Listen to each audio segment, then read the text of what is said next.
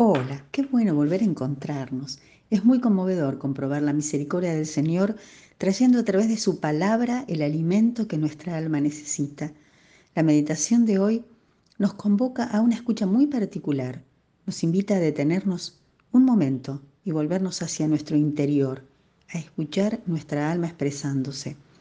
Nos llama a prestar atención a las palabras con que condimentamos, bueno, es un vocablo muy doméstico, el ambiente, y los oídos de quienes nos escuchan cada día y a reflexionar sobre lo que brota de nuestra boca, ya que la palabra de Dios es muy clara respecto de lo que ello significa y los efectos en la salud interior.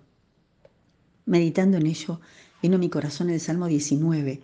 En él, David expresa como solo él, inspirado por el Espíritu de Dios, podía hacerlo, palabras bellísimas en adoración, alabanza y gratitud a Dios y nos deja una enseñanza acerca del poder de su palabra y la meditación en la ley de Dios para purificar nuestra alma, identificar nuestros desvíos y sanar y alegrar el corazón. Escuchad, leo solo algunos versos.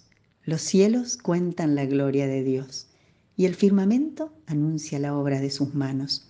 Un día emite palabra a otro día y una noche a otra noche declara sabiduría. En ellos puso tabernáculo para el sol, y nada hay que se esconda de su calor. El salmista está contemplando, contempla con ojos asombrados, y en esta contemplación reverente de la creación, es llevado a exaltar la ley de Dios, la palabra viva de aquel que ha creado toda esa belleza que lo conmueve. En el verso 7 dice, la ley del Señor es perfecta. Hace sabio al sencillo, alegra el corazón, alumbra los ojos. Los juicios del Señor son verdad, todos justos. Tu siervo es además amonestado con ellos. En guardarlos hay grande galardón. Y el proceso continúa. Es como un ejercicio de entrenamiento espiritual. La alabanza de la ley de Dios lleva al adorador a escudriñar su propio corazón y su mirada se centra ahora en sí mismo y su atención se enfoca en su condición de criatura finita, débil. La exposición a la ley de Dios le ha revelado sus miserias, su condición de pecador. Y es hermoso porque, lejos de quedar sumido en dolor, culpabilidad y tristeza al verse así, encuentra en ese Dios omnipotente y amoroso el oportuno remedio a sus males. ¿Quién podrá entender sus propios errores? se pregunta y enseguida clama, líbrame de los que me son ocultos. Inmediatamente de la consideración sobre sus pensamientos, surge la preocupación por sus palabras, por los dichos de su boca. La meditación en la ley de Dios lo alertó acerca de lo inapropiado de sus dichos y los sesgos de sus meditaciones le advirtió acerca del estado debilitado o enfermo de su alma, de su descuido quizás al proferir palabras ofensivas a Dios o de sus lamentos y quejas que dejaban en descubierto la debilidad de su fe? No lo aclara, pero bien podemos inferirlo conociendo nuestro propio corazón. Y en el verso 14 él dice, sean gratos los dichos de mi boca el deseo de su corazón es, y la meditación de mi corazón delante de ti, oh Señor, roca mía, redentor mío. Amiga, hermana mía, hay tanta sabiduría en la palabra de Dios, es tan inconmensurable su grandeza, que te dejo la inquietud para que en la semana puedas meditar en este salmo tan profundo, con tanta enseñanza para rescatar. Para terminar nuestra reflexión de hoy, te invito a detenernos en este ruego del salmista, los dichos de la boca y como que son fruto de ello la meditación del corazón.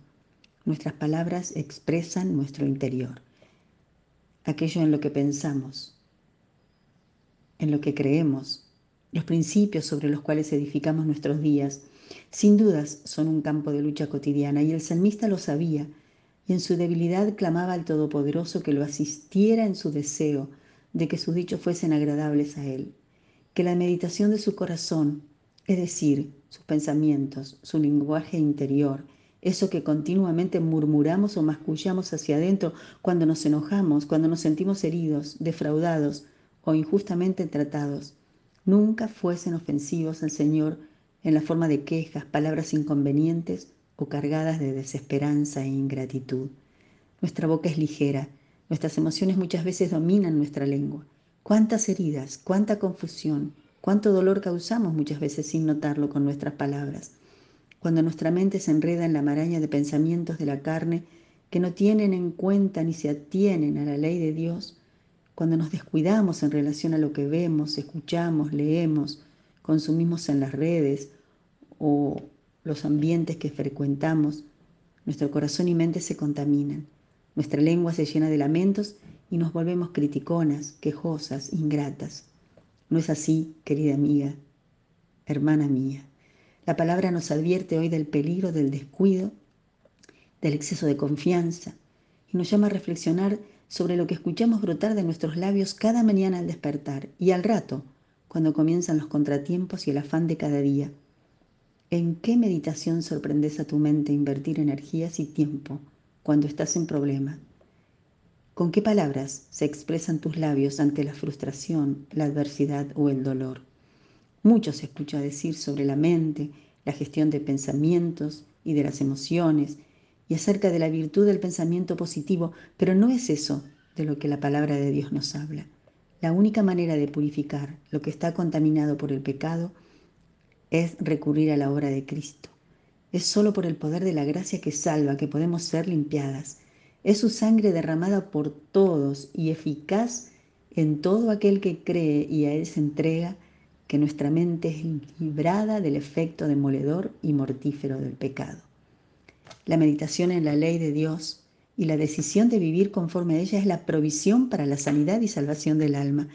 Hoy nos unimos al clamor del salmista, que sean gratos los dichos de mi boca, que la meditación de mi corazón, que mis razonamientos, mis pensamientos, mis emociones se sujeten a tu ley, que meditar en tu palabra me aleje de pensamientos vanos, de inquietarme por malos presagios y posibles peligros, que las preocupaciones e incertidumbre por el futuro o la dureza del presente no me atemoricen ni atormenten, que nada apague el ardor del fuego del corazón que vive porque el Señor vive en mí, que en medio de la prueba pueda experimentar la paz y el consuelo que solo puede dar el que nos ama como nadie nos amó jamás y ha prometido guardar en perfecta paz a aquel cuyo corazón en él persevera.